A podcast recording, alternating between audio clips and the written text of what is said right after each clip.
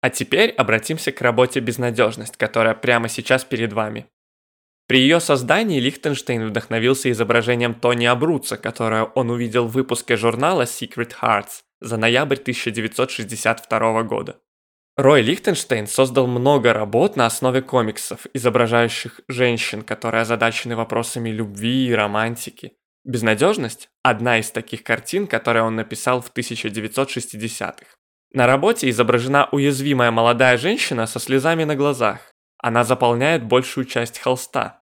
При этом Рой внес некоторые изменения в оригинальное изображение, применив яркие цвета вместе с волнистыми и смелыми линиями которые усиливают эмоции на картине. Хотя сюжет и был взят из комиксов, однако художник хотел изобразить реальный стресс, который испытывают женщины, особенно из-за любовных проблем. Женщина на картине молода и красива, но со слезами на глазах. Лихтенштейн использовал яркий цвет для ее волос, чтобы подчеркнуть зрителю красоту этой женщины, а также разместил на работе небольшую выноску, чтобы показать, что же творится в голове у несчастной красавицы.